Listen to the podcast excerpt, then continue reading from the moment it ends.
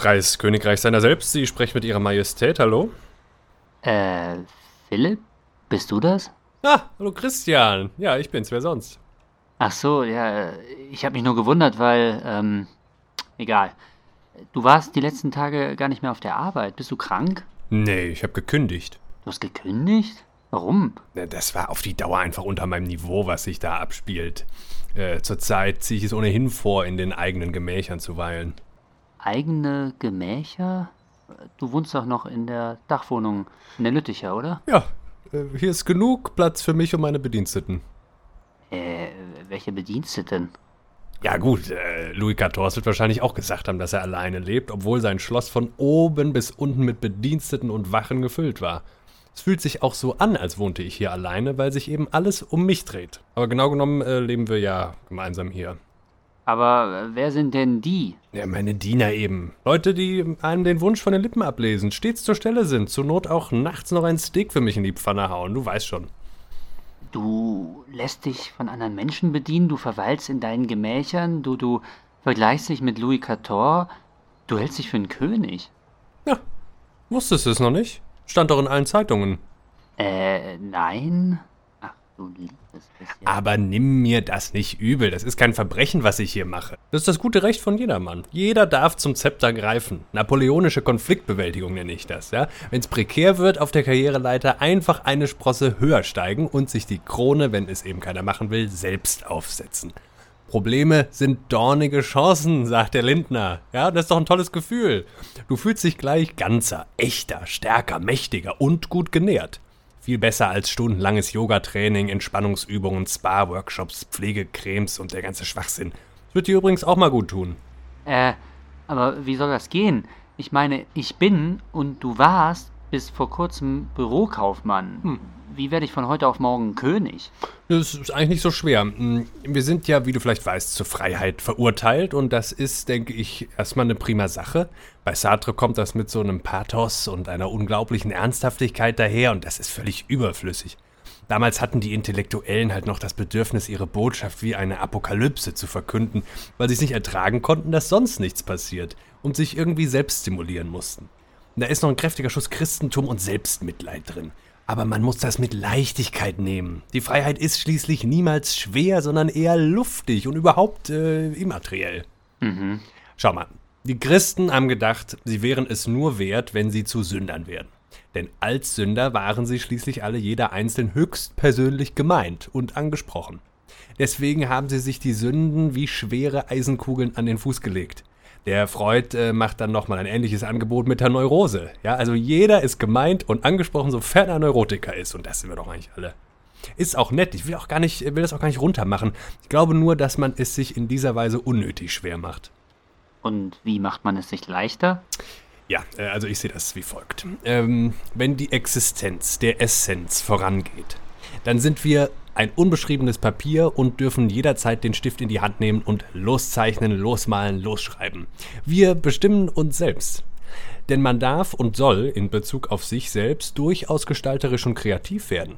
Ja, kreativ ist eine Kardinaltugend im Kapitalismus. Und jetzt denk mal nach. Es gibt schon seit Jahrzehnten nichts mehr, das uns von außen noch bestimmen würde und uns vorschreiben würde, wie wir uns selbst sehen sollen. In der Politik ist jeder Nationalismus von gestern. Wer identifiziert sich ernsthaft noch mit Politikern oder mit abstrakten Vorstellungen wie dem Vaterland? Und wem genügten äh, noch die Zuordnung wie konservativ-liberal zur lebenslangen Selbstbeschreibung? Das gleiche ist doch in der Religion der Fall. Sie ist nicht mehr staatlich verordnet, gesetzlich vorgeschrieben. Wir leben in religionsfreien Zeiten. Und auch die Ideologie, also alle anderen Ideologien, sind mittlerweile wählbar. Die Menschheit kann jetzt mit sich anfangen, was sie will, hat der Nietzsche schon gesagt. Wenn wir von den Glaubens-, Rechts- und Wirtschaftssystemen nicht mehr persönlich angesprochen werden, außer vielleicht als äh, Steuerzahler oder, oder Konsument, sollten wir nicht an unserer schrecklichen Unbedeutsamkeit verzweifeln. Wir haben schließlich noch eine letzte Karte im Spiel. Wir können uns selbst adressieren, uns selbst ansprechen. Uns bleibt ja auch gar nichts anderes übrig, als diese Karte zu spielen. Es ist das Angebot einer lebenslangen Freundschaft mit sich selbst. Und wie spielen wir diese Karte aus? Ja, also zu deiner Ausgangsfrage zurück. Äh, Leichtigkeit gewinnen wir in und durch die Entscheidung. Du musst dich einfach entscheiden, jemand zu werden. Freiheit meint doch vor allen Dingen und immer Entscheidungsfreiheit. Du musst dir das so vorstellen. Wenn du dich entscheidest, schneidest du im Grunde einen Sandsack, der an deinem Heißluftballon hängt, ab. Er plumpst in die Tiefe, du steigst in die Höhe. Wie? Du meinst, ich muss mich bloß für eine Berufs- oder Lebensform entscheiden und dann bin ich es auch? So ist es. Also, sagen wir mal, ich wollte jetzt äh, Bundestrainer werden. Der macht seinen Job nämlich gerade nicht so gut. Dann würde ich mich einfach dafür entscheiden und dann wäre ich es, oder wie? Ja, naja, so einfach ist es nicht.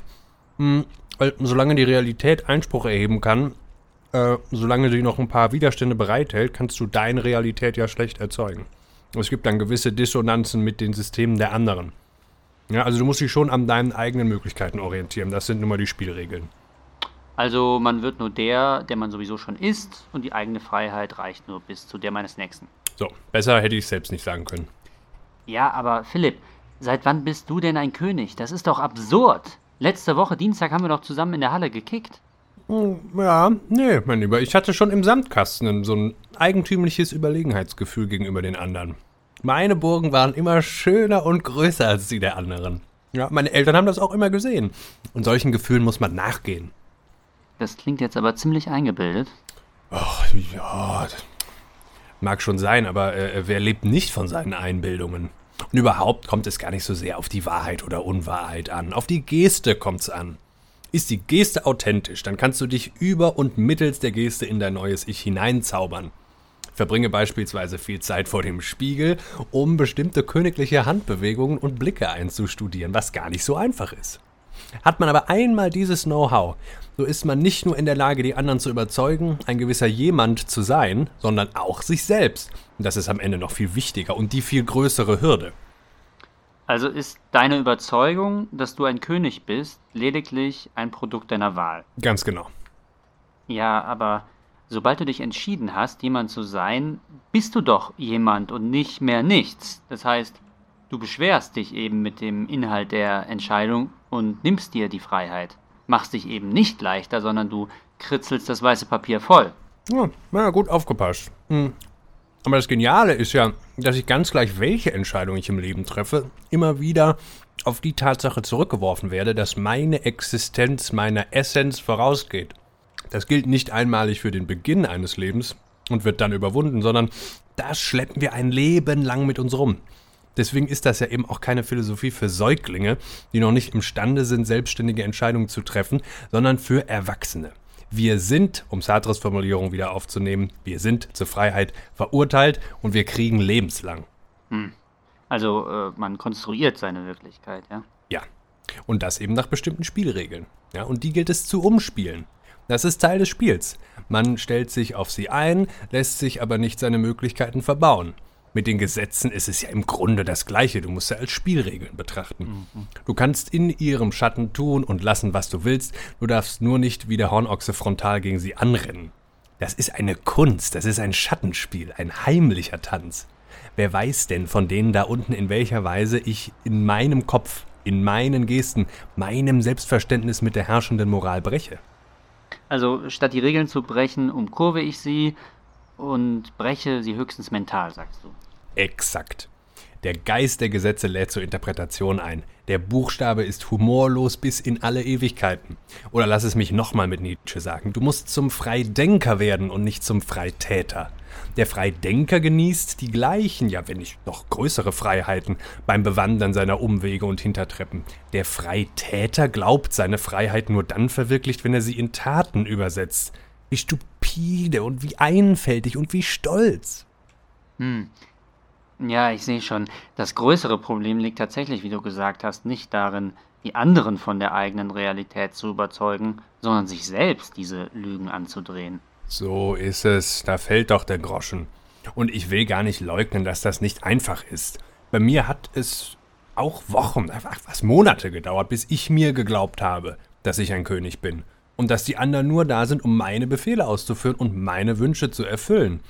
Man wächst da aber rein, wie in eine neue Haut, so wie es die Schlangen tun. Irgendwann presst einem die alte Haut die Luft ab, man fühlt sich eingeengt, man häutet sich und wächst in das neue Schuppenkleid hinein und siehe an, nach kurzer Zeit steht es einem bestens, sogar viel besser als das alte. Na gut. Aber äh, kommst du am Dienstag wieder mit zum Fußball? Ja, sicher. Nur werde ich nicht den Ball abspielen. Ein ganz herzliches Hallo Hallo. von unserer Seite. Das ist Lachen und Weinen, euer Lifestyle-Podcast. Heute wird es mal so eine richtige. Heute, Philosophie-Podcast. ach so, Moment, genau, Philosophie. Philosophie. Ja. Es geht heute um ein Kernthema der Philosophie, äh, könnte man eigentlich sagen, nämlich Identität. Identität, ja. Äh, Subjektivität, ne? Subjektivität. Ja. Nur welche ist die Frage. Mhm. Was haben wir denn vor, genau. Bruno? Ja, ähm, wir erstmal ähm, geben wir Acht ähm, auf, ein, auf eine soziologische Tatsache. Soziologische Tatsachen sind die Bausteine der Soziologen seit Emil Durkheim, dem äh, Begründer der französischen Schule äh, der Soziologie.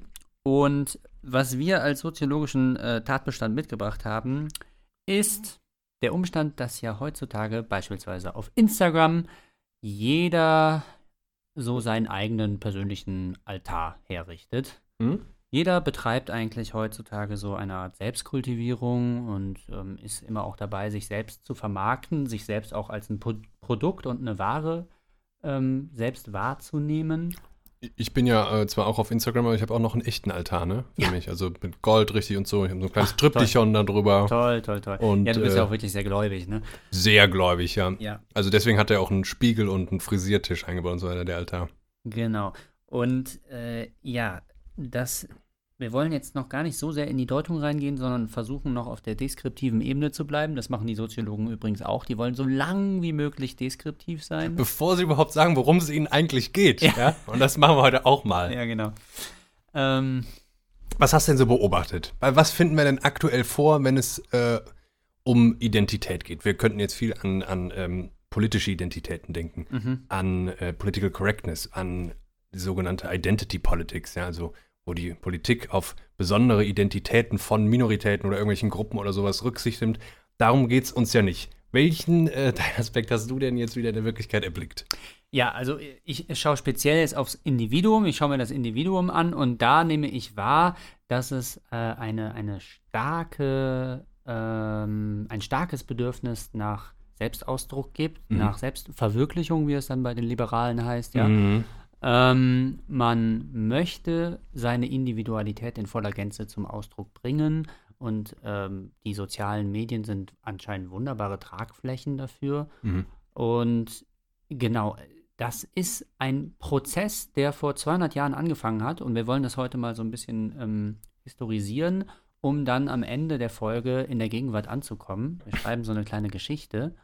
Ähm, wie ging das los? Also die Individu Individualisierung ist einer der Prozesse, die die Moderne ans Laufen gebracht hat, die die Moderne ins Leben gerufen hat. Und vielleicht mal als kleiner Rückschritt, also wie ging was los? Ja, wir, wir ähm, leben ja eigentlich in diesem Selbstverständnis, äh, dass wir sind eben einzelne Menschen und wir haben Identitäten.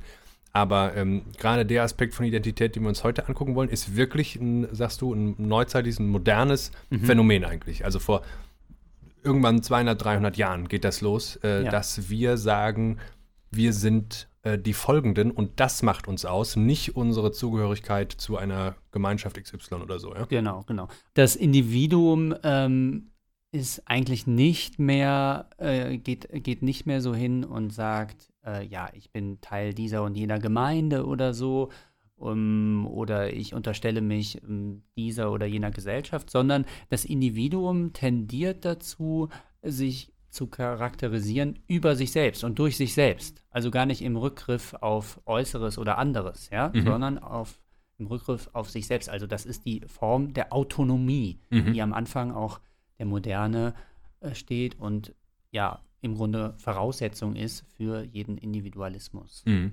In der Moderne setzt das ein, dass äh, äußere Bezugsrahmen Mhm. nach und nach abfallen, wie zum Beispiel Religion, immer Genau. unglaubwürdiger werden und äh, Traditionen. dadurch auch viel Verantwortung und äh, Zwang eigentlich ins Innere erstmal verlagert wird, ja. ja. Also ich bin zum Beispiel in moralischer Hinsicht selbst für meine Taten verantwortlich und Mhm. so weiter und so weiter. Ja. Mhm. Das ist schon mal ein bisschen ein anderes Verständnis als das des christlichen Sünders, der äh, so gar nicht anders kann, als Sünder zu sein und dem man gerade deswegen vergeben muss, egal was Mhm, er tut, mhm. ja, sondern ich bin, also ich kann wirklich Scheiße bauen plötzlich als Individuum, was Genau. selbstverantwortlich ist. Also es ist ein gigantischer Raum, der sich öffnet und alles liegt jetzt wirklich in der Hand des Individuums. Es ist jetzt nicht mehr irgendwie, wird ihm nicht mehr durch Bibelsätze vorgeschrieben, was es zu tun und zu lassen hat.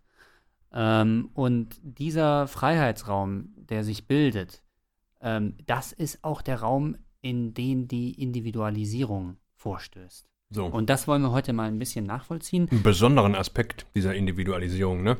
Und um dann vielleicht zu sagen, worauf wir letzten Endes dann doch hinaus wollen, ähm, es gibt ja von, ich, ich werde heute vielleicht ein bisschen viel schmatzen, weil ich habe den fatalen Fehler begangen, mir so, Ah. eine, so eine Dose veganer Jellybeans auf den Schreibtisch Ah, zu ja. Ich entschuldige mich bei euch jetzt schon. Ähm, Thomas Hobbes, glaube ich, da taucht das erstmals in dieser ähm, ähm, syntaktischen Form auf Homo homini lupus est, ne? der berühmte Ausspruch. Hobbes denkt dabei, ähm, ja, wie kommen wir in den gesellschaftlichen Zustand, eben aus dem Naturzustand, in dem wir uns alle Feinde sind und so weiter. Ähm, Da der gilt Mensch das, ne? ist Also im da Menschen ein Wolf. Ja, genau, genau. da gilt das. Und ähm, ja gut, natürlich baut dann auch der gesellschaftliche Zustand in gewisser Weise auf diesem Menschenbild auf, was Mhm. gerade für den Liberalismus einige Probleme mit sich bringt. Mhm.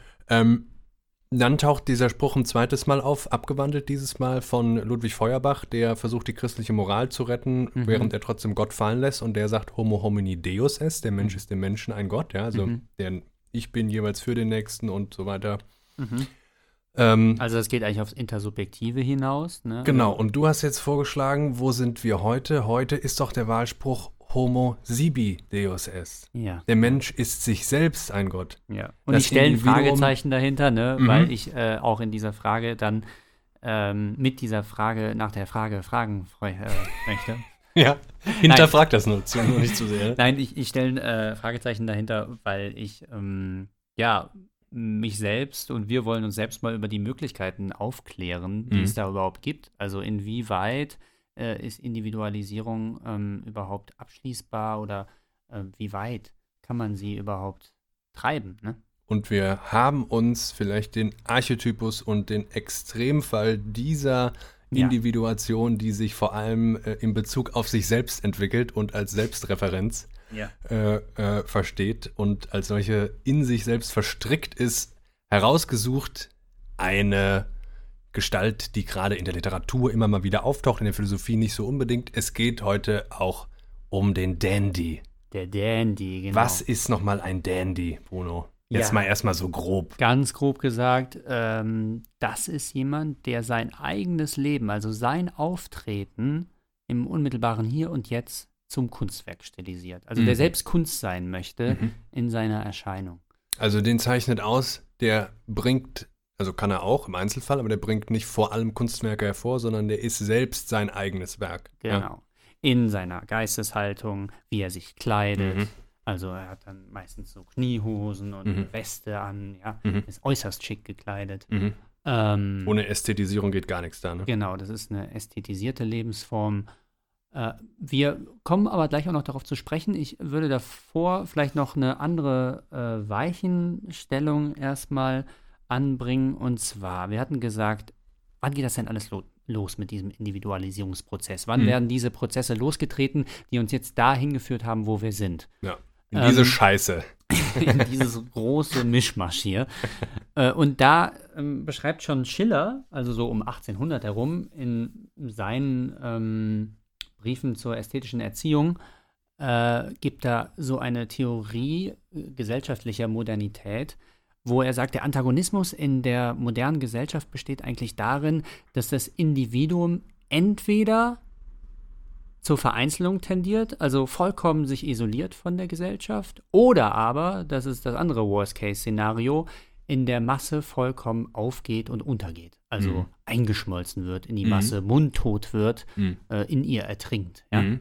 Und gegen diesen letzten Fall will Genau. sich der Dandy im besonderen Fall wappnen Der und Dandy rüsten. ist eine extrem starke Reaktion und Abgrenzungsreaktion auf dieses, auf diese letztere, für ihn lebensbedrohliche Entwicklung. ja, Ähm, so gesehen könnte man jetzt erstmal denken, der Dandy sei eine reaktionäre Lebensform. Ist er in gewisser Weise, aber es gibt auch andere Spielarten. mhm. Ähm, du hattest, glaube ich, noch etwas ähm, auch zu Hegel, der auch eine ähnliche äh, ja, also Öffnung. gerade genau, damit wir äh, erstmal ein bisschen handfeste Philosophie uns hier Ja. noch unter die Füße legen.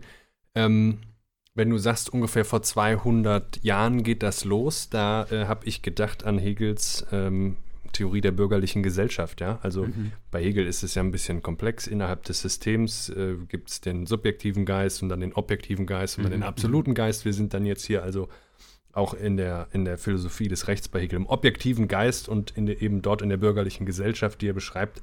Und er beschreibt dort ähm, das System der Bedürfnisse. Ah, okay. Was wir Menschen haben. Und äh, eigentlich ist, ist es genau äh, da schon angelegt, in welchem Spannungsverhältnis sich dann auch der Dandy im Besonderen, wir uns aber eigentlich alle befinden, laut Hegel, ja. ab dem Zeitpunkt, wo wir als ähm, Menschen in die bürgerliche Gesellschaft eintreten. Die ist nämlich eine sehr moderne Entwicklung. Die gab es nicht schon immer. Äh, und das werde ich jetzt erstmal ein bisschen vorlesen. Das ist, glaube ich, eigentlich ganz gut verständlich. Das was Tier, ungewöhnlich ist. Was sehr ungewöhnlich ist. Das Tier hat einen beschränkten Kreis von Mitteln und Weisen der Befriedigung seiner gleichfalls beschränkten Bedürfnisse. Der Mensch dagegen beweist auch in dieser Abhängigkeit also von den Bedürfnissen und ihrer Befriedigung, zugleich sein Hinausgehen über dieselbe und seine Allgemeinheit, zunächst durch die Vervielfältigung der Bedürfnisse und Mittel und dann durch Zerlegung und Unterscheidung des konkreten Bedürfnisses in einzelne Teile und Seiten, welche verschiedene partikularisierte, damit abstraktere Bedürfnisse werden.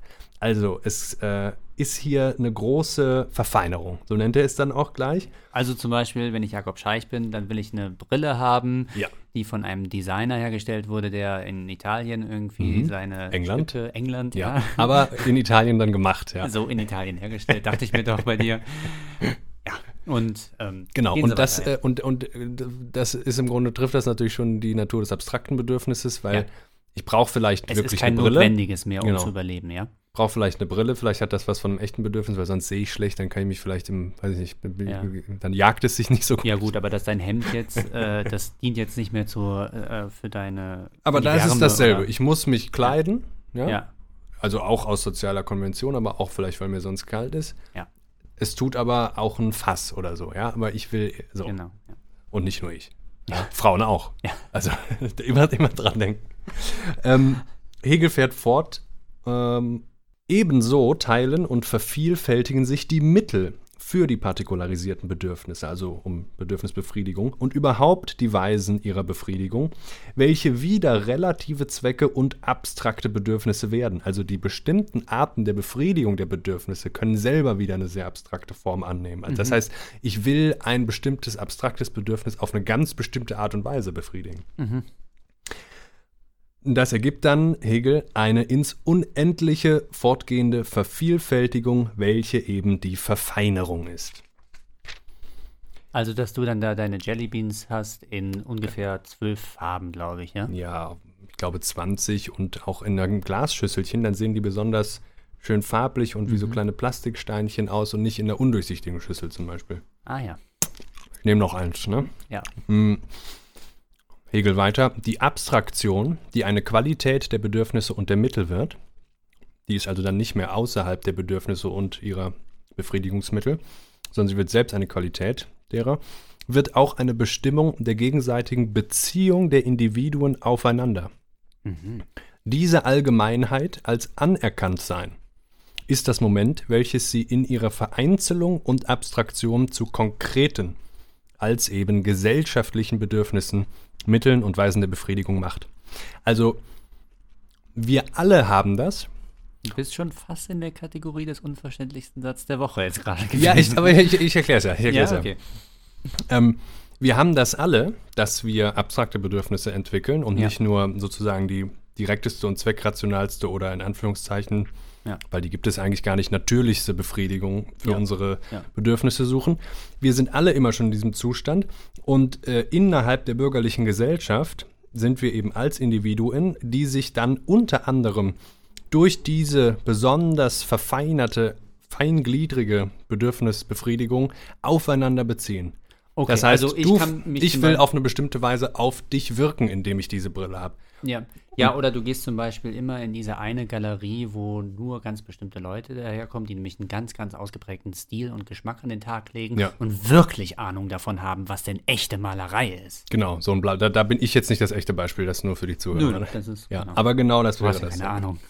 Aber ist auch auf einer ganz basalen Ebene. Also äh, ja.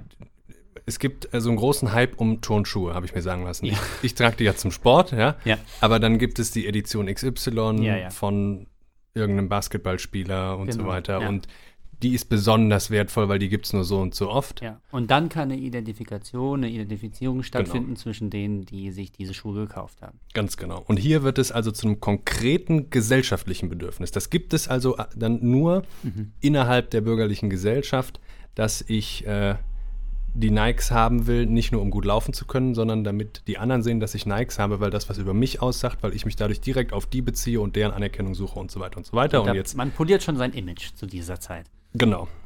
Und ähm, um zu schließen, dies Moment wird so eine besondere Zweckbestimmung für die Mittel für sich und deren Besitz.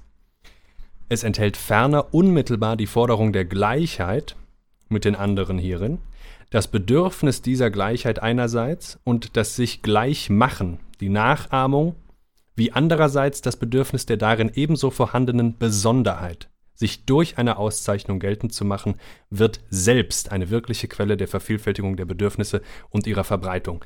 Hier wird ein Spannungsverhältnis aufgemacht, ja, weil wir so abstrakte Bedürfnisse haben und auch schon die Bedürfnisbefriedigung auf eine bestimmte Art und Weise, die nämlich Anerkennung innerhalb äh, meiner Leute hervorruft und so weiter, ähm, da, das geht nicht anders und es, es, ich bewege mich permanent zwischen zwei Polen. Ja. Ich will mich nämlich als ganz besonders auszeichnen und gerade dadurch suche ich aber auch die Anerkennung.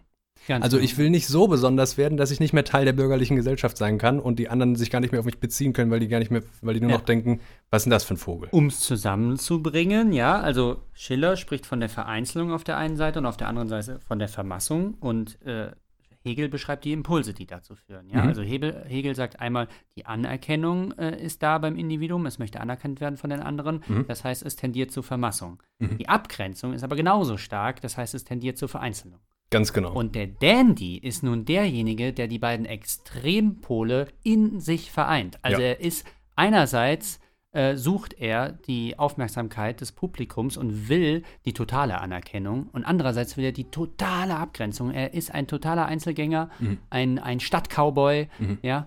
Und er äh, sucht jeweils das eine durch das jeweils andere. Genau. Also er will sich so verfeinern, so besonders in ja. seinem Geschmack sein, dass ja. es eine so große Originalität ausdrückt, mhm. dass es eigentlich fast unmöglich werden müsste, für die anderen das überhaupt gesellschaftlich einzuordnen. Ja. Und er schafft dadurch ganz viel Distanz. Ja. ja. Und auf dieser harten äh, Grenze fährt er durchgehend. Und, um das schon mal als kleine Theorie des Dandys vielleicht äh, festzuhalten, gerade da ist äh, vielleicht die Chance für den Dandy, der als Kunstwerk seiner selbst ja ansonsten könnte man den ja als einen sehr unproduktiven, komischen Typen bezeichnen, mhm. produktiv zu werden, ja, mhm. wenn er sagt, hier kommt ihr eigentlich fast nicht mehr mit, weil ich so abstrahiert und verfeinert bin in ja. meinen Bedürfnissen und ihrer zur Schaustellung und Befriedigung. Aber gerade dadurch gebe ich euch einen Impuls. Ihr könnt es mir jetzt nämlich nachmachen und ich habe was Neues geschaffen. Hier, mhm.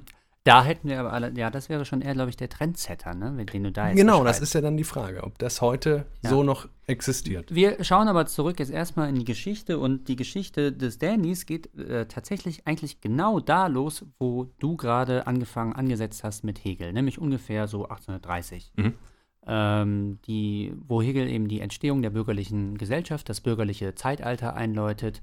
Ähm, die Romantik hat äh, sich ausromantisiert. und naja, Moment, die Romantik, die nimmt doch gerade erst richtig Fahrt auf. Ja, ja, sie ist natürlich ein ewiges Nachbeben, mhm. aber ähm, die eigentliche Romantik, die sich um 1800 so abgespielt hat, die geht jetzt langsam zu Ende in der Spätromantik. Ne? Mhm. In Berlin sind noch, werden noch die letzten äh, romantischen Schriften vielleicht von Hoffmann oder so verfasst, aber äh, das beiseite, ja. Ähm, äh, der erste, der diese die Figur des Dandys zu so einer literarischen Figur stilisiert, wie sie in unserem kulturellen Gedächtnis aufgezeichnet ist, war Baudelaire. Baudelaire war Dichter, lebte in Paris, ein, echter Großstadtmensch, der im Grunde in seinen Fleur du Mal in seinem berühmtesten Gedichtband so, ja, das, das Großstadtfieber eigentlich. Die Blumen des Bösen. Poetisiert, poetisch darstellt. Und bei ihm ist der Dandy ein, ein Aristokrat, jemand, der über den Dingen steht, der vollkommene geistige Überlegenheit äh, an den Tag legt, der ähm, in allen Dingen eigentlich souverän wirkt, der nie Ähm, Jakob, hilf mir mal. Ja, der, der das Planschbecken beherrscht. Also der ist, ich, es gibt einen ganz, ganz tollen Film. Es gibt natürlich viele Filme, die man jetzt nochmal da anführen könnte, aber äh, wo wir uns, glaube ich, beide einig sind in La Grande Bellezza. Ja, stimmt. Die genau, große Schönheit. Ne? Da ja, ja. ist Mhm. also ein Dandy, der eigentlich nur noch gut gekleidet, nur noch feiernd, Ja. nur noch ähm, flanierend oder eben, dazu kommen wir, promenierend Ja. auftritt. Und äh, Aber eben halt auch ähm, eine geistige Überlegenheit hat durch seinen Bildungsstatus. genau, ja, also, so, so beschreibt er sich das, wollte ich nur sagen. Der, ähm, das ist jetzt kein äh, bloßer Hedonist oder so. Ne? Also das sind auf jeden Fall ästhetisierte äh, Genusszustände dann Mhm. oder verfeinerte Genusszustände, die sich der Dandy so gefallen lässt. Ja? ich, äh, der, die Hauptfigur sagt in dem zitierten Film, ähm, es hat mir nicht gereicht, Teil dieser Welt, also der römischen High Society zu sein. Ich wollte ihr König werden. So. Ich wollte, dass eine Party, wenn sie stattfindet, mit mir steht oder fällt. Ja, ja, so. Das ist das Selbstverständnis äh, solcher ähm, Figuren, solcher Menschen. Die sehr charmant sein können. Ja. Sind nicht unangenehm unbedingt. Ja, äh, da bin ich mir nicht so sicher.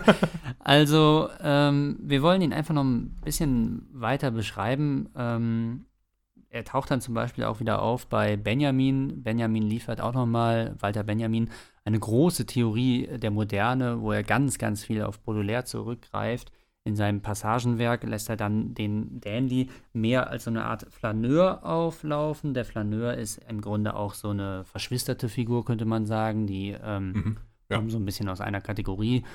Ähm, Die Leichtigkeit hat der Dandy immer, ne? Das ist ein, genau, ein genau. gefederter Gang. Da wird Ja. geschritten Und- und Speziell jetzt hier bei dem, den Benjamin, da ist noch eine Eigenschaft, die vielleicht sehr wichtig ist, die Tendenz zur allgemeinen Beschleunigung in der Moderne, also in der industriellen Revolution, ja, Fließbandproduktion und so, dass das jetzt alles viel, viel schneller und automatisierter geht, ja. Mhm.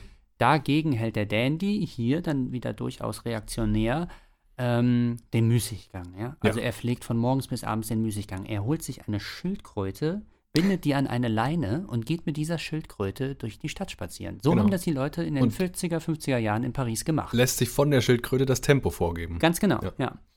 Ähm, also lässt sich von nichts und niemanden äh, aus der Ruhe bringen und ähm, macht ja diesen Müßiggang zu einer Lebensanschauung. Naja, und der, also der, die, die andere Seite des Müßiggangs, ja, im Sinne der Produktivität, das ist ja was, was äh, wir sehen werden, was gerade diesem Dandy im traditionellen Verständnis nur anhaftet. Mhm. Es geht darum natürlich auch um, um eine sehr große Disziplin, Mhm. um eine intellektuelle Überlegenheit und Überlegenheit des Geschmacks, die man sich durch ganz viel Selbstzucht und Ja. Arbeit erstmal aneignen muss, Absolut, ja. damit man dann ganz gemächlich in dieser Überlegenheit herumflanieren kann. Ja. Ne? Und das ist zum Beispiel, äh, wenn wir auf, den, auf die Frage, ob der Dandy heute noch möglich ist oder überhaupt noch als, Kontra, als Kontrapunkt sich selbst setzen kann, ja, weil da ist ja die Frage gegenüber was. Mhm.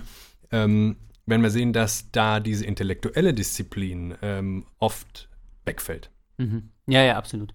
Äh, und man muss natürlich auch beachten, ähm, die bürgerliche Gesellschaft, das ist ja im Grunde äh, eine Verfallsform ähm, des Feudalismus. Ne? Also die hierarchischen, äh, hierarchischen, die Hierarchien äh, älterer Gesellschaftsstrukturen, also feudale Hierarchien, ähm, ständische Systeme, werden abgebaut und der Dandy ist aber noch halt eine Figur, die eigentlich aus der Aristokratie stammt, also die Ja. aus der High Ja. Society kommt Ja. und deswegen dieses Überlegenheitsgefühl eben auch an den Tag legt, sich aber gleichzeitig gar nicht mehr mit den Leuten identifiziert, die da vielleicht oben noch so verkehren, schon unter denen auch weilt, aber vor allen Dingen immer wieder äh, sich seine Überlegenheit auch gegenüber denen zugute hält. Ja, Mhm, also ja. er macht das zu seinem Eigenwert. Also er schreibt sich das alles selbst zu. Ne? Das Ja. ist jetzt nicht nur, dass die Aristokratie so hundertmal besser wäre oder die Aristokraten und die Elitaristen Mhm. so hundertmal besser wären als die große breite Masse. Nee, nee, dass ich Mhm. so viel besser bin Ja. als die da unten. Ne? Ja. Das als ist das die da unten. Und das, das ist, glaube ich, ganz wichtig. Also, dass man, dass man nicht das so gleichsetzt äh, und auch schon gar nicht übrigens ökonomisch gleichsetzt.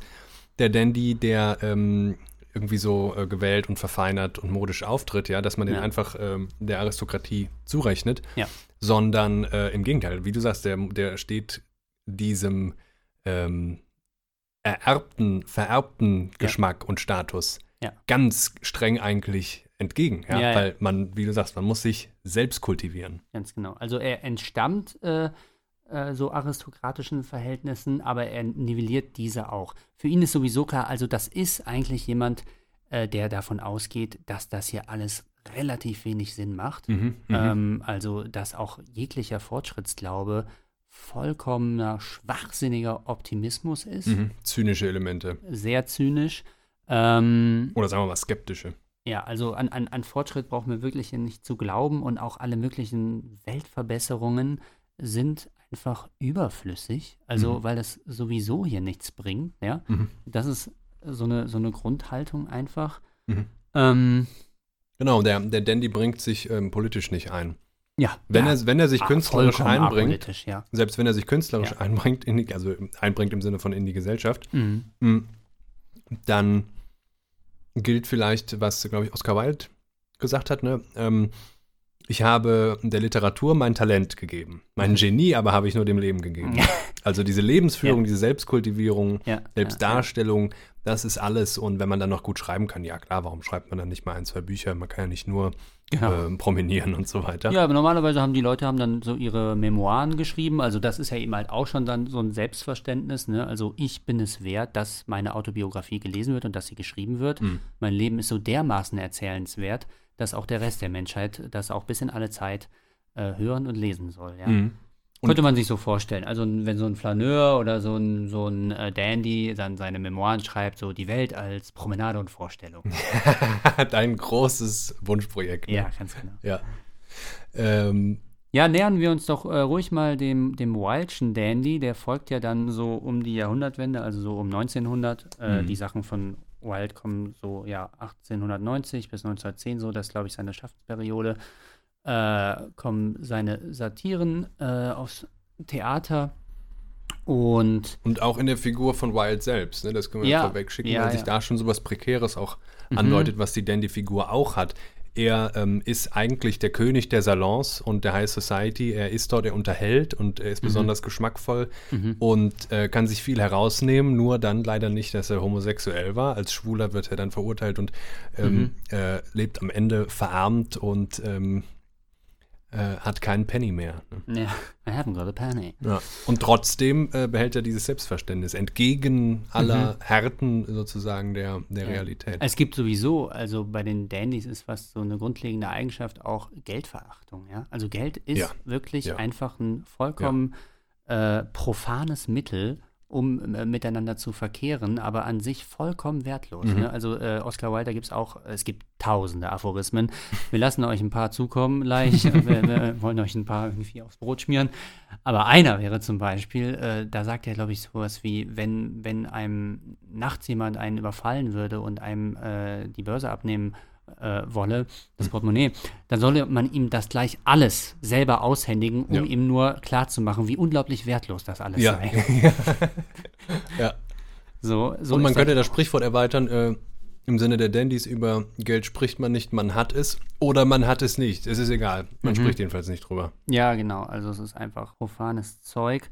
Ja, lass uns nochmal bei Wild ein bisschen genauer hinschauen.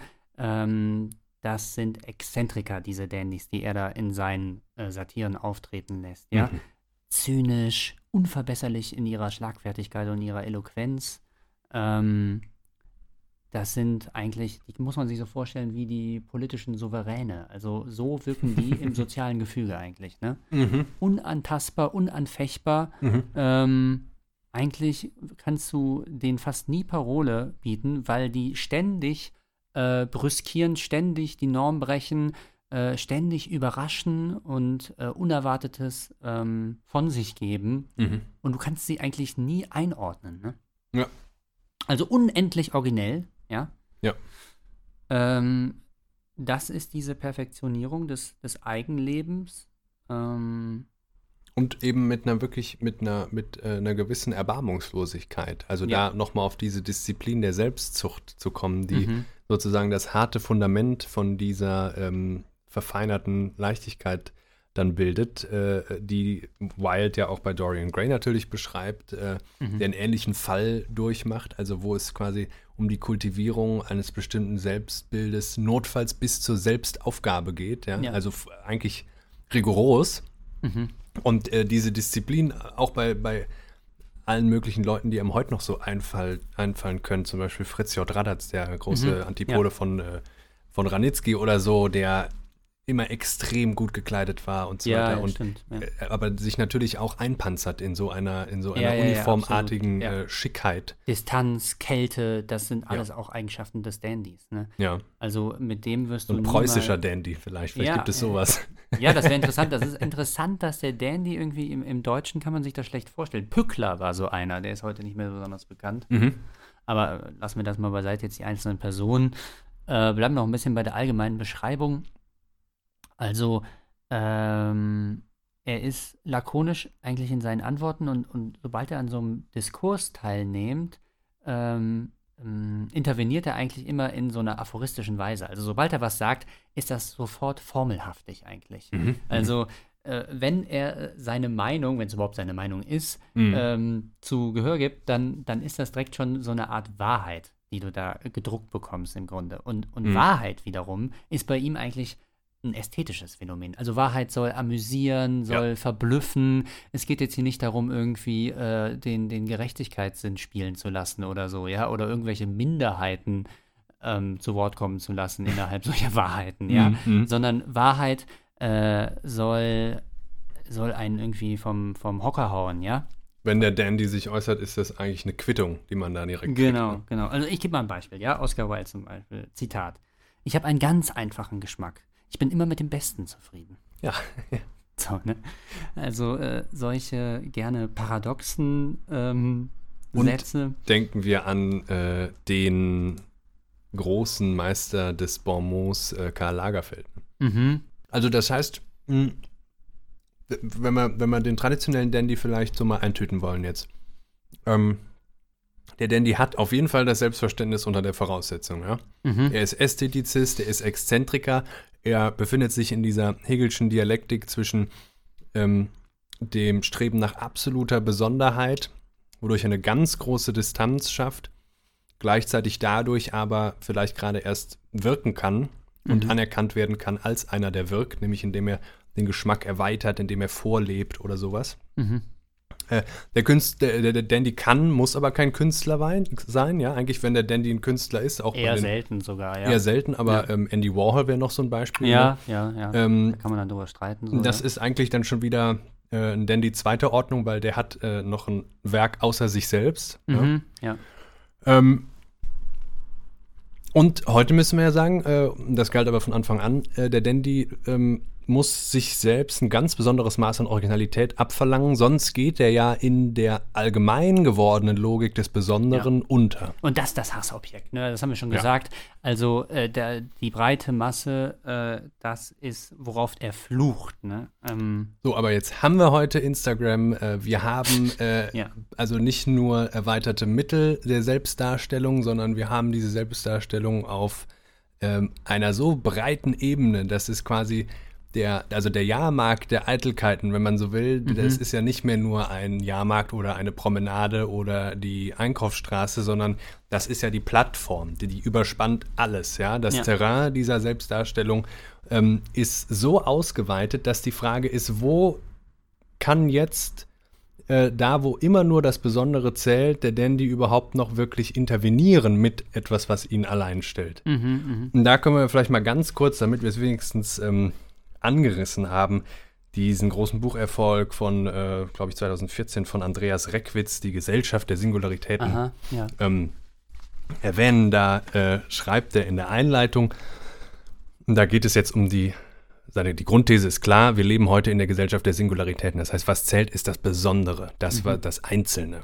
Und gleichzeitig ergibt sich das Paradox, da nur das noch zählt, muss eigentlich alles besonders und alles einzeln und individuell sein. Ja? Also jeder ist ein Dandy. Genau, ist hier, es geht natürlich nicht. Mhm. Er schreibt, der sogenannte ethische Konsument entwickelt eine differenzierende Sensibilität für Brot- und Kaffeesorten in einer Weise, wie sie früher allenfalls für Weinkenner typisch war. An die Stelle des Sofas von der Stange tritt die Suche nach dem Vintage-Stück und eine Marke wie Apple bietet nicht nur neueste Technologie, sondern ein ganzes attraktives und einzigartiges Environment, das der Nutzer gegen nichts anderes eintauschen würde. Schließlich offerieren diverse Formate der psychologischen Beratung maßgeschneiderte therapeutische oder spirituelle Angebote. Die spätmoderne Ökonomie ist mehr und mehr an singulären Dingen, Diensten und Ereignissen ausgerichtet und die Güter, die sie produziert, sind zunehmend solche, die nicht mehr rein funktional, sondern auch oder allein kulturell konnotiert sind und affektive Anziehungskraft ausüben. Wir leben nicht mehr im industriellen, sondern im kulturellen Kapitalismus. Mhm. Da ist natürlich eigentlich die Folie, äh, auf die er da schreibt, Hegel, das haben wir ja eben schon gemacht wenn man, äh, ja, wenn man sowas hört, dann könnte man wirklich sagen, dass dieser Exklusivitätsstatus, den der Dandy bei Wild dann beansprucht hat, dass der vom äh, Kapitalismus erkannt wurde, dass der durchaus warenförmig ist, dass der vermarktbar ist, ja, mhm. und dass wir äh, große Freude daran haben, ähm, ja, den zu konsumieren, ne? Mhm. Den Dandy. Ja, die Exklusivität zu konsumieren ja. als solche, ja. ja das Normbrechende, genau. das Außergewöhnliche, das Besondere. Genau. Und äh, das versucht Reckwitz auch zusammenzutragen und ähm, ganz schön eigentlich äh, ideengeschichtlich einzuordnen, äh, wie wir es auch am Anfang versucht haben. Äh, er fragt sich nämlich nach dem Lebensstil der neuen Mittelklasse. Und Aha. da müssen natürlich beim Dandy schon die Alarmglocken ringen. also wenn es zum Lebensstil der Mittelklasse geworden ist, Absolut. dann kann also, es nicht mehr die äh, besondere das sein. Ist, das ist bei Baudelaire ganz klar, ja. Also die Demokratisierung ist äh, die lebensbedrohliche Veränderung für den Dandy. Also der Dandy ist ein Geschmackselit, ja. ja. Äh, das haben nur ganz wenige. Und wenn das dann alle für sich beanspruchen, dann ist es vorbei, ja. Dann ist es um ihn geschehen und ganz ähnlich auch bei Wild. Wild sagt, ähm, ja, in der Demokratie sei es ja irgendwie nun mal so, da könne ja jeder Star sein, sofern er es irgendwie verstehe, für Schlagzeilen zu sorgen. Ja. ja? Hat das Wild gesagt? Das hat Wild gesagt, ja. Das hat wirklich schon Wild gesagt. Und wer hat das aktualisiert? Also, das war doch Warhol ähm, ja? dann in den 60ern. Ja, okay, äh, jeder kann heute für 15 Sekunden ja, eine stimmt. Berühmtheit sein, ne? Ja, genau, genau das wäre das, ja, das ist ein Paradigma, ja. Das gilt sowieso. Genau, ähm, ich äh, sag noch kurz, ähm, ich lese noch kurz vor, wie, wie Reckwitz das sieht. Ähm, der sagt nämlich, dieser neue singularistische Lebensstil, der Spätmoderne, Mhm. Wie viele, wie viele äh, äh, Wortneuschöpfungen müssen wir eigentlich noch ertragen, ah. bis wir uns endlich mal auf irgendwas, was jetzt nach der Postmoderne ja, oder so oder ja, anstatt ja. der Postmoderne kommen soll. Postdemokratisch, ja gut, also die Spät Spätmoderne. Ähm, das ist die, in der reinsten Form repräsentiert, ist die in einer akademischen Mittelklasse. Mhm. Und diese äh, lebt in äh, zwei antipodischen kulturellen Mustern, die sie zu einer neuen Symbiose vereint, nämlich die der Romantik und ah. die der Bürgerlichkeit. Also wir ah. haben angefangen mit Hegels mhm. bürgerlicher Gesellschaft. Ne? Mhm. Da sagt Reckwitz, gilt eigentlich die Logik des Status, des Statuserhalts. Mhm. Ähm, da ist ein starkes Klassenbewusstsein, ja, mhm. wohingegen die Romantik sich eigentlich genau dagegen richtet. Mhm. Äh, die Romantik, die äh, provoziert ja immer das Einzelgängertum, ne? Ganz genau, die, die Romantik, der, worum geht es der? Da ist nämlich, da beginnt eigentlich die Logik der Singularis Singularisierung, nämlich es geht um den besonderen Menschen als Individuum, das besondere Ding, also Kunstwerk oder so, den besonderen Ort, zum Beispiel auch mhm. im Tourismus. Ja, ja also, und auch der Geniekult in der Romantik. Du erinnerst dich ja, wie mich irgendwas äh, unbedingt nach Portofino gezogen hat, ne? obwohl uns die Geschichte dieses Ortes noch gar nicht so klar war und äh, dass Nietzsche da auch mal rumgelaufen war und, und weiter. Ähm, ja, nur, dass das ja jetzt alles längst seinen besonder, also seinen, seinen, Status verloren Heute ist ja. Massentourismus, klar. Ja. Aber erstmal, ne, wir sind ja jetzt hier quasi vor 200 mhm. Jahren, als die Entwicklung losgeht. Es geht auch um das besondere Ereignis, ja. Also mhm. heute, heute ist alles Event, auch Shopping selber wird schon zum Event. Also das, mhm, mhm. ne? ähm, so. Und jetzt kommt noch mal diese interessante Gegenüberstellung. Damit sich die postromantische Authentizitätsrevolution nach 1968 etablieren konnte, bedurfte es freilich entgegenkommender institutioneller und systematischer Strukturen in den folgenden Jahrzehnten, des Aufstiegs der Ökonomie der Singularitäten mit ihren Arbeits- und Konsumformen, welche auf den Selbstverwirklichkeitsbedürfnissen aufbauen und sie weiter heranziehen, aber auch des Aufstiegs eines psychologischen und pädagogischen Komplexes, der auf einer positiven Psychologie des Self-Growth und der Human Potentials basiert. Und das ist jetzt aber nicht das einzige, der einzige Einfluss, der äh, unseren, ähm, also da sagt er, das ist sozusagen nach 68 aus der Romantik geworden, ja. Mhm, mhm, mhm. Ähm, und das ist aber nicht der eins, das Einzige, was äh, uns heute prägt in unserer Gesellschaft der Besonderheiten. Äh, denn, wieder Zitat, es wäre absurd anzunehmen, die spätmodernen Subjekte seien bloß modernisierte Romantiker der Post-68er. Ihre Lebensführung knüpft vielmehr zugleich an den Lebensstil der Bürgerlichkeit an und damit an den mächtigen historischen Antipoden der Romantik.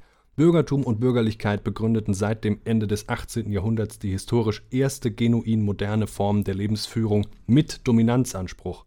Mhm. Für sie war die erfolgreiche Aufrechterhaltung eines hohen sozialen Status zentral der eine konsequente Arbeit am Status erforderlich mache. Und wo sind wir also heute in dieser ganz komischen Spannung, ähm, die an den Dandy von heute diese besondere, äh, mhm, diese, mhm. diese besondere Herausforderung stellt?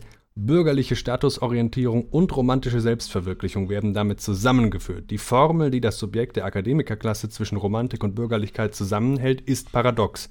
Die erfolgreiche Selbstverwirklichung. Ah ja, mhm, okay. Ja, wir wollen ja äh, erstmal auch vorsichtiger sein und die Frage stellen nach der Möglichkeit eines Dandytums heute, ja? Also, Eben. weil da wäre ich schon vorsichtig, Jakob, ne? Oder skeptisch. Ist das mal, denn, ja? also beim Stichwort Selbstverwirklichung, mhm. an dem Begriff kannst du aber jetzt ganz gut machen.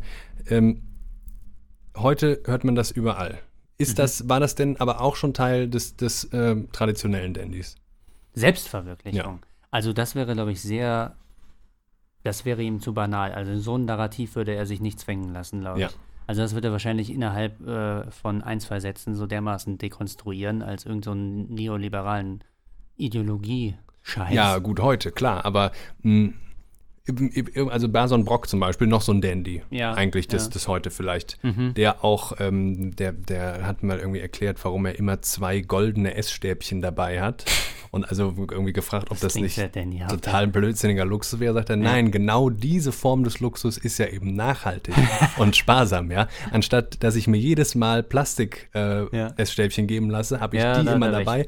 ein Investment lebenslang. Und äh, ich lege einen Stil an den Tag. Irgendwie. Aber der hält den Begriff für, für völligen Schwachsinn. Also es könnte überhaupt niemand äh, wissen, was das bedeuten soll, Selbstverwirklichung. Ja. Da ja, denken wir da nochmal an Nietzsche. Äh, es ist eine sehr große Herausforderung und Schwierigkeit, eigentlich eine Lebensaufgabe, der zu werden, der man ist. Mhm, mh. Man ist ja immer schon jemand. Ja, ja, das jetzt zu verwirklichen, indem man, was weiß ich, Seminare bucht, Yoga macht. Ja, also da bin ich ganz mit dir. Und also ich finde, es ist auch genauso naiv, irgendwie zu glauben wie der Boys oder dann äh, zu fordern wie Boys in den 70ern, irgendwie jeder Künstler, äh, jeder Mensch soll ein Künstler werden oder soll mhm. Künstler sein. Äh, wo man einfach sagen muss, das, das heißt einfach nur Überforderung für das Individuum. Mhm. Also das kann 0,01 Prozent der Menschheit sind dazu in der Lage. Mhm. Ähm, Den meisten Rest, reicht es, ein weißes oder ein rotes Nike-Sneaker-Paar zu haben. Ja, genau. Da ist einfach auch schon also gut äh, damit beschäftigt, sich irgendwie anzupassen, um die nächste Jobstelle irgendwie zu, zu bekommen. Ja? Mhm. Und Selbstverwirklichung hat, finde ich, immer sowas von, äh, von so einer Linderung. Also man geht, man hat halt so seinen normalen Arbeitstag und mhm. abends verwirklicht man sich noch ein bisschen selbst oder ja. so, ja. Das hat natürlich auch wieder. Ja, gut, das ist so dieser Dualismus von Freizeit und Arbeitszeit, in dem, in dem wir dann heute leben. Ne? Das ist auch wieder so eine eigene Nummer. Ja, aber der klar. sich vielleicht auch schon mit dem Ende zuneigt, aber ich glaube, das ist trotzdem, äh, äh, geht das eben gar nicht zusammen mit dem Anspruch, den der Dandy haben muss. Also ja. Selbstverwirklichung, wenn dann bis zur Selbstaufgabe, ja, bis ja, völlig. Also, vor allen Dingen der Dandy wäre ja so radikal, dass er jegliche äh, ähm, Erscheinungen der, der, des bürgerlichen Lebens, also wie jetzt Lohnarbeit, Eheleben oder so, ähm, ja. verneinen würde, verachtet, ja. ja also ja. verachtet, der, der würde natürlich nicht irgendwie arbeiten, um Geld zu verdienen, weil Geld ja sowieso zu verachten ist, auch wieder, ne? Mhm. Und das, also solche Haltung kann sich dann heute eben wirklich niemand leisten, ja. Mhm. Und das andere, was hinzukommt, weshalb äh, dieser Typus von Dandy komplett ausgestorben ist, ist nun mal, ähm, dass die moralische Weichenstellung eine ganz andere ist. Also der Dandy Wiltshire Prägung, der schlägt ja im Grunde der viktorianischen Prüderie, ähm, in dem das Ganze spielt, also so einem sehr, sehr strengen Sittenkodex, schlägt er immer ein Schnippchen. Ne? Mhm. Also äh, schlägt immer über die Stränge und ähm, bezieht seine eigene äh, Position, seine Identität gerade aus den Spannungen heraus, die er erzeugt innerhalb dieses moralischen Kodexes. Also solange es diesen moralischen Kodex gibt, kann er verblüffen, kann er bloßstellen, desavouieren und so. Mhm. Aber wenn, so wie in heutiger Zeit, halt mhm. moralische äh, Einteilungen ziemlich obsolet, also viele sehr obsolet ja. geworden sind, äh, und die Spannungen grundsätzlich, also so kann man vielleicht auch Moderne dann beschreiben, ja, also mhm. den Abbau von Spannungen zu einem Aufbau von Permissivität, also dass alles einfach mehr und mehr erlaubt ist, dass mhm. jeder machen und tun, tun und lassen kann, was er will, ja, mhm.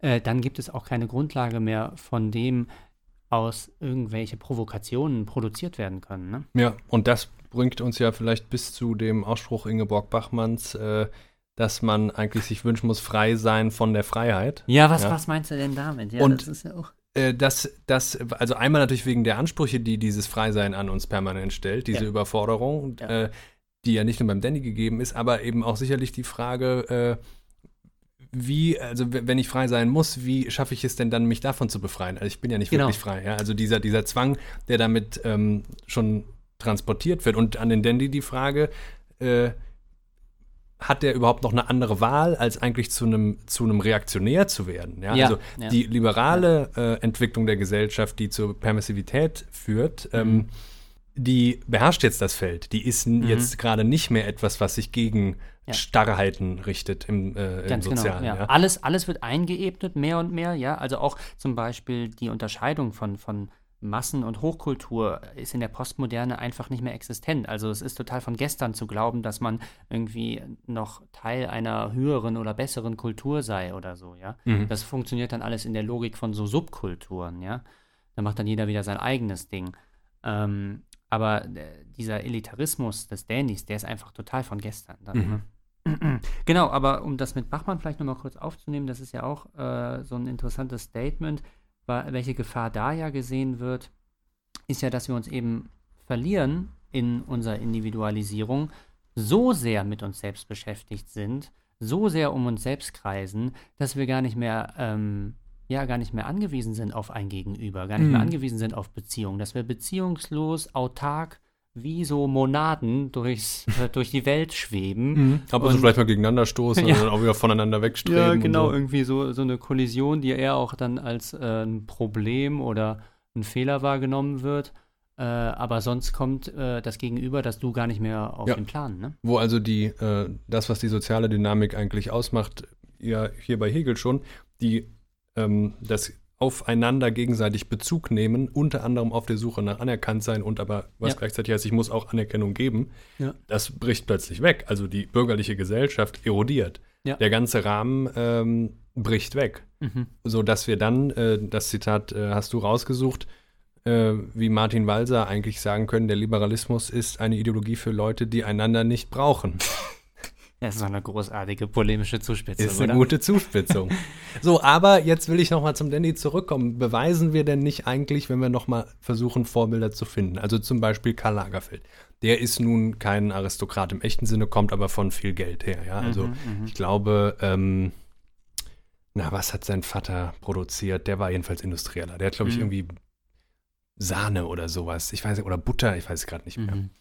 Ähm, oder, äh, um in der Mode zu bleiben, äh, es, gibt es gibt wahnsinnig viele geschmacklose Leute in der Mode, ja. ja. Das muss man wirklich sagen. Auch ja. viele, die einfach nur abgewichste Geschäftsmänner sind und das geht halt als Dandy gar nicht. Mhm. Ähm, aber Tom Ford wäre noch so ein Beispiel. Immer ja. unheimlich distinguiert, äh, äh, auch quasi uniformiert in einer, äh, in, in, in, in, einem Schick, den er selbst entworfen hat, ja, gleichzeitig ja. in der Kunst unterwegs und so Also hätte man noch genau diesen Zwang, wie den Baudelaire beschrieben hat, also von diesem alten Dandy. Also der Dandy müsse sich eigentlich vorstellen, dass er, oder er muss den ganzen Tag leben vor einem imaginären Spiegel. Also er ja. muss eigentlich jederzeit, muss er äh, auf Takt sein, ne? Ja, und so, solange wir auf der Suche nach Beispielen wenigstens noch Kandidaten finden, ja. beweisen wir dann nicht, dass die Möglichkeit ähm, mhm. des Herausstechens, des wirklich Originellen doch noch möglich ist. Ja, ja, gute Frage. Ähm, ich würde auf jeden Fall eben behaupten, dass jeder Einzelne viel mehr Anspruch erhebt auf solche Originalität. Also wir leben in einem Authentizitätswahn. Ähm, wir scheitern alle täglich daran. Ja, ja es ist. Und das zu spüren, immer mal wieder. Man muss sich ja erstmal selbst kennen. Der andere Nietzsche'sche Wahlspruch, also ja. der von Delphi, Gnoti se auton, erkenne mhm. dich selbst. Ja. Es, mhm. ja, es, es ist Lebensaufgabe, sich so zu kennen und auch Lebensaufgabe, der zu werden, der man ist, also sich authentisch zu verhalten. Das, dieser Anspruch ist natürlich vergewaltigt worden und lächerlich gemacht worden in, im Jargon der Selbsthilfebücher und der Positive Psychology, die aus den mhm. USA so rüberschwappt mhm. ähm, dass wir doch eigentlich äh, in jeder Situation genau wissen, wie wir jetzt gerade authentisch sind und dass wir uns halt nicht verstellen und so weiter. Und dadurch wird ja Authentizität nur zum neuen Kriterium. Also verstell dich bitte genau so, ja. damit wir dann hier alle so tun können, als wäre das echt. Ja. Ja, ich hätte vielleicht noch ein Angebot auch von äh, Bronfen heißt sie, eine, eine Kulturphilosophin, die äh, vom Verschwinden der Diva spricht. Also die Diva ja. wäre vielleicht das äh, kongeniale Gegenüber. Am ehesten, genau. Wir haben uns schon wieder keine Rechenschaft abgelegt, ja. warum der Dandy eine rein männliche Figur ist. Nein, ist er eigentlich. Also mittlerweile, äh, spätestens, weiß nicht, in den 60ern, 70ern wird das, glaube ich, auch äh, freigeschaltet, sage ich mal, mhm. und ist dann eine, eine Kulturtechnik irgendwie oder eine mhm. Technik der Selbstdarstellung, die für beide Geschlechter zugänglich. Aber davor, und vielleicht, stimmt, davor war das schon sehr Aber vielleicht sagt ja. man, vielleicht sagt man auch direkt die Diva und denkt an Marlene Dietrich und so weiter, weil eigentlich mit dem Medium Film diese weiblichen Superstars erst richtig aufkommen. Ne? Mhm, ja. Also vorher sehr, sehr einzeln nur. Ja, das wäre auch wieder eine ganze eigene Folge mit den, was die filmen dann da wieder. Und bei Marlene Dietrich haben wir natürlich diese, diese Disziplin, diese Selbstzucht in Reinform verkörpert, also die sich die die, ähm, die Backenzähne äh, ziehen lässt, damit die Wangen eingefallener aussehen und so weiter. Ja. Mhm. Ich lese es mal hier gerade vor. Ähm, also es geht jetzt um das Verschwinden der Diva und damit eigentlich auch des Dandys, ja. Regiert in der heutigen Alltagskultur vornehmlich eine Ökonomie der Aufmerksamkeit, in der das Image und der Akt des sich zur Schaustellens alles ist, geht es bei der Celebrity, also Celebrity Culture nennt sie das, mhm. nicht mehr darum, ob man tatsächlich etwas Bedeutsames geschaffen hat, also das wäre ja immer der Anspruch des Dandys, ja, mhm. höchste Bedeutsamkeit, an das eine Nachwelt sich erinnern soll. Stattdessen zählt der kurzlebige, kurzlebige Ruhm, die Aufmerksamkeit des Augenblicks. Mhm. Also wir haben so Eintagsfliegen, ja, so mhm. Eintagsstars. Mhm. Ne? Äh, ja, und selbst wenn es noch die Originellen gibt, vielleicht gehen die äh, dann wiederum in ihrer eigenen Masse unter und jeder von denen hat nun mal so eine kurze Zeit ja. ähm, des Rampenlichts. Ja, genau, aber darin ist es noch bezogen auf die Figur des Dandys. Also da könnte man auf die Fluchtlinie Fall. auf jeden Fall. Der Bezug auf die Figur ist auf jeden Fall noch da, ja. Ja, ja. das würde ich auch sagen. Sonst geht gar nichts. Ähm, in dem Artikel, äh, den du dazu rausgesucht hast, mhm. äh, den ja. wir auch verlinken für euch unter der Folge, äh, ist das Fazit am Ende eher pessimistisch. Ja. ja? ja. Also äh, die, die modernen Dandys promenieren nicht mehr, sie kennen schon gar nicht mehr äh, den intellektuellen Müßiggang. Ja. Ähm, also, sondern sie leben im Jetset, ja. Also die, ja. Die, die, der, genau, der, Celebrity, der ja. ist ständig gehetzt unterwegs. Äh, der hat diese sehr, einem sehr viel abverlangende Gelassenheit gar nicht mehr. Ja, ja. Also es wird noch ein Angebot gemacht dann von Susan Sonntag, ne, was in diesem Artikel dann auch aufgeführt wird. Äh, ähm, ja, äh, Literaturkritikerin aus den USA.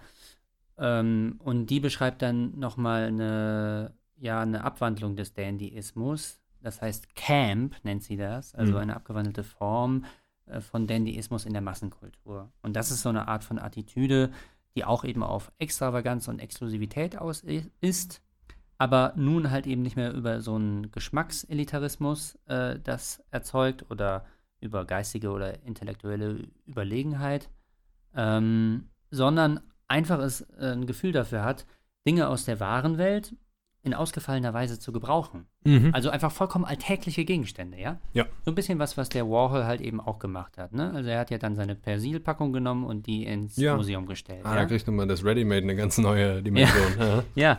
Ähm, und das da geht es auch durchaus darum, jetzt gar nicht irgendwie so den guten Geschmack zu, zu kultivieren, sondern sogar so ein bisschen den schlechten Geschmack äh, so eine Prise vom schlechten Geschmack reinzugeben. So ein bisschen das Theatralische, das Aufgedonnerte, das Übertriebene und Überreizte, äh, das so zu affirmieren. Der Heroin-Schick, ne? Ja, also, also gerade die Abgeranztheit. So einem dicken Pelzmantel rumlaufen und dann irgendwie einen Stilbruch aber erzeugen, indem man darauf dann Turnschuhe hat. Oder mhm. so, ja? Mhm. Äh, das sind die Campisten. Die gibt es dann so seit den 70ern, 60ern. Also das das hat äh, vielleicht auch Reckwitz äh, im Kopf, äh, wenn er von dem kuratierten Leben dieses äh, neuen Singul auf mhm. Singularität gerichteten ja. Subjekts redet. Und dann müssen wir doch wieder gucken, äh, ob wir uns nicht weil wenn wir den Dandy retten wollen, dann müssen wir uns gegen Reckwitz wenden, weil bei Reckwitz ist diese Logik der Besonderheiten Mittelklasse-Phänomen. Ne? Übrigens sieht Reckwitz auch eher aus wie so ein Steuerberater. Sieht eher aus wie ein Steuerberater, ja. ja. ja.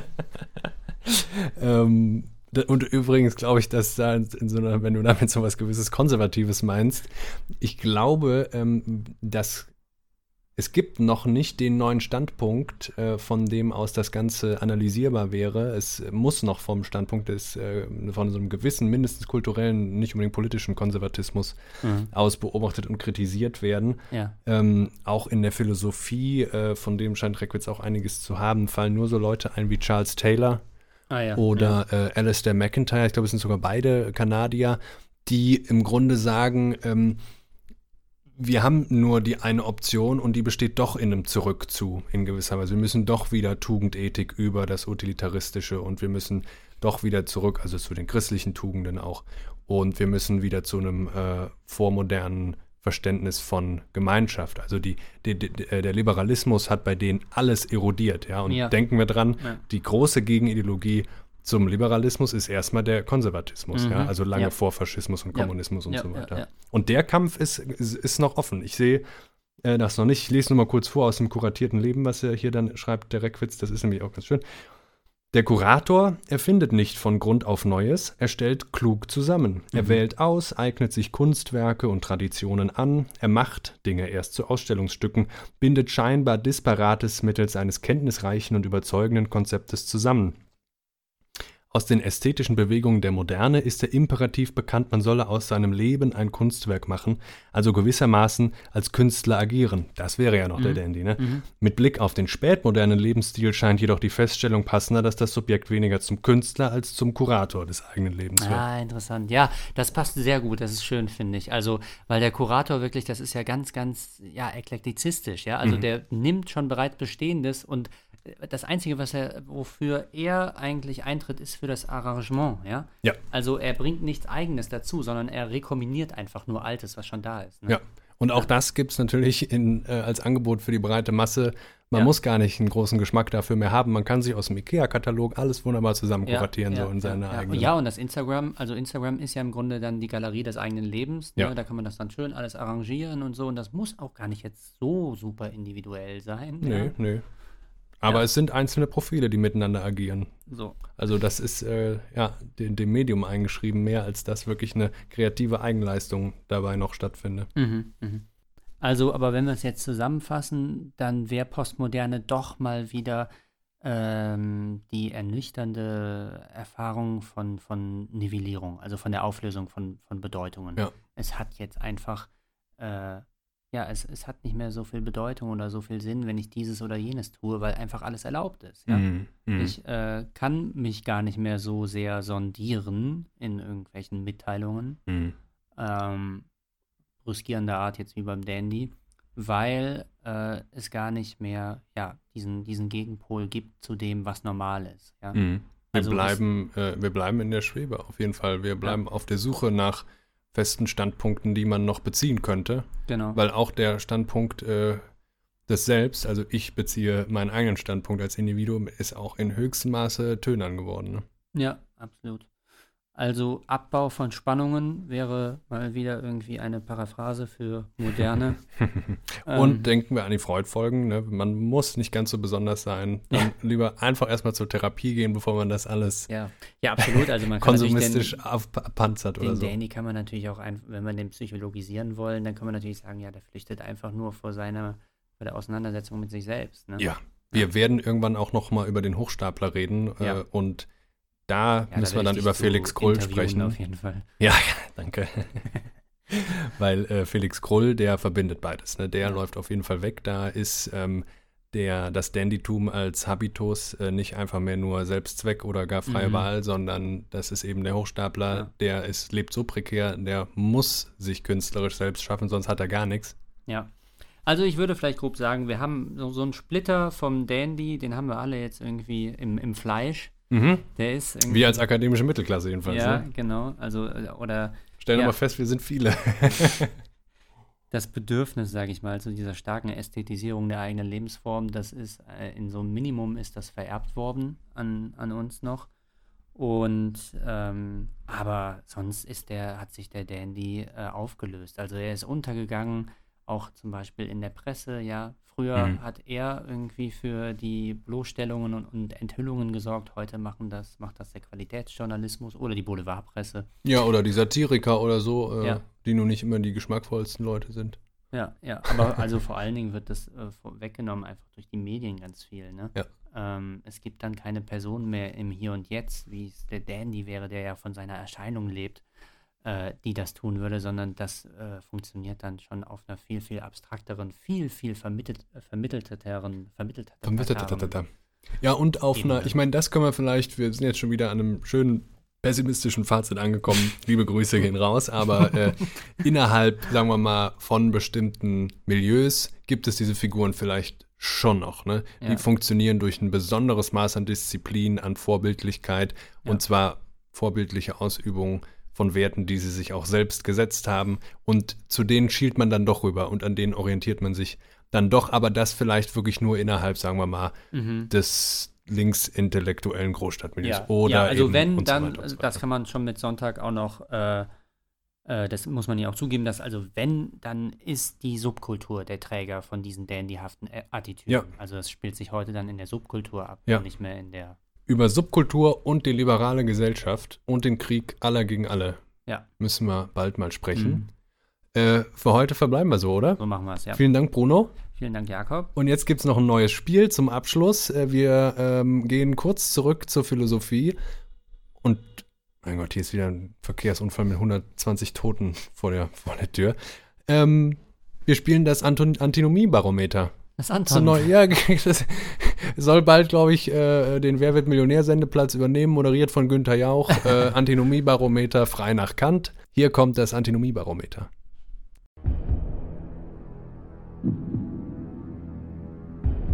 Herzlich willkommen zum Antinomiebarometer, der neuen Gameshow für Philosophen und alle anderen Leute, die einen logisch, logischen, logischen Überhang haben oder präfrontale Cortex ein bisschen weiter aus dem Kopf raushängt. Vielleicht schon zur Nase heraus. Äh, es geht in unserer Show äh, um die Antinomien. Das äh, sind bei Kant also unversöhnbare, naja, Kant will sie dann natürlich doch versöhnen, aber wir halten sie jetzt erstmal für unversöhnbare äh, Widerstreite, in, die die, in, in, denen die Vernunft mit sich selbst steht. Mhm. Also wir finden eine Thesis und eine Antithesis und beide lassen sich gleichermaßen überzeugend beweisen. Ja, und beide kommen vom gleichen Erzeuger. Bruno, in welche Richtung schlägt denn dein Barometer aus bei folgender erster Antinomie? Thesis. Die Welt hat einen Anfang in der Zeit und ist dem Raum nach auch in Grenzen eingeschlossen. Antithesis. Die Welt hat keinen Anfang und keine Grenzen in Räume, sondern ist, sowohl in Ansehung der Zeit als des Raums, unendlich. Äh, ich tendiere zu 1. Das ist der klare Ausschlag. Die Welt ist endlich. Aber Bruno, denk doch mal an die Astronomie. Denk doch mal an die unendlichen Weiten der, der, des Universums. Ach so, scheiße. Aber es gibt doch diesen Urknall, der ist doch dann der. Ja, aber der ist ja, der, die Ausdehnung läuft ja noch. Ach so.